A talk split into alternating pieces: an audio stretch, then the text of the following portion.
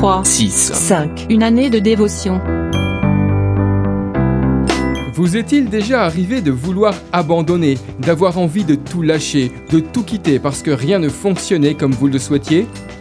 Depuis le jour où il avait pris la décision de suivre le Seigneur, l'apôtre Paul n'avait cessé de connaître de multiples péripéties.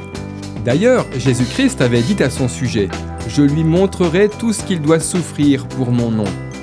Engagé à 100% pour annoncer l'Évangile, il s'est battu jusqu'à la fin, convaincu que rien ni personne n'était susceptible de l'arrêter dans sa course. J'ai combattu le bon combat, j'ai achevé la course, j'ai gardé la foi. Et vous, êtes-vous engagé dans un combat? Faites-vous face actuellement à des circonstances défavorables? Cette œuvre, vous l'accomplirez ni par votre bravoure ni par la force, mais par mon esprit. Réalisez que vous ne pouvez pas marcher sans Dieu, que vous ne pouvez pas triompher sans sa puissance, que vous ne pouvez pas vous élever sans son approbation. Il est le seul à pouvoir vous donner la force et le courage nécessaires pour atteindre vos objectifs.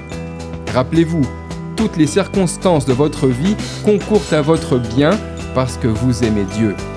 La lettre aux Romains au chapitre 8 verset 28 nous dit ⁇ Nous savons du reste que toutes choses concourent au bien de ceux qui aiment Dieu, de ceux qui sont appelés selon son dessein.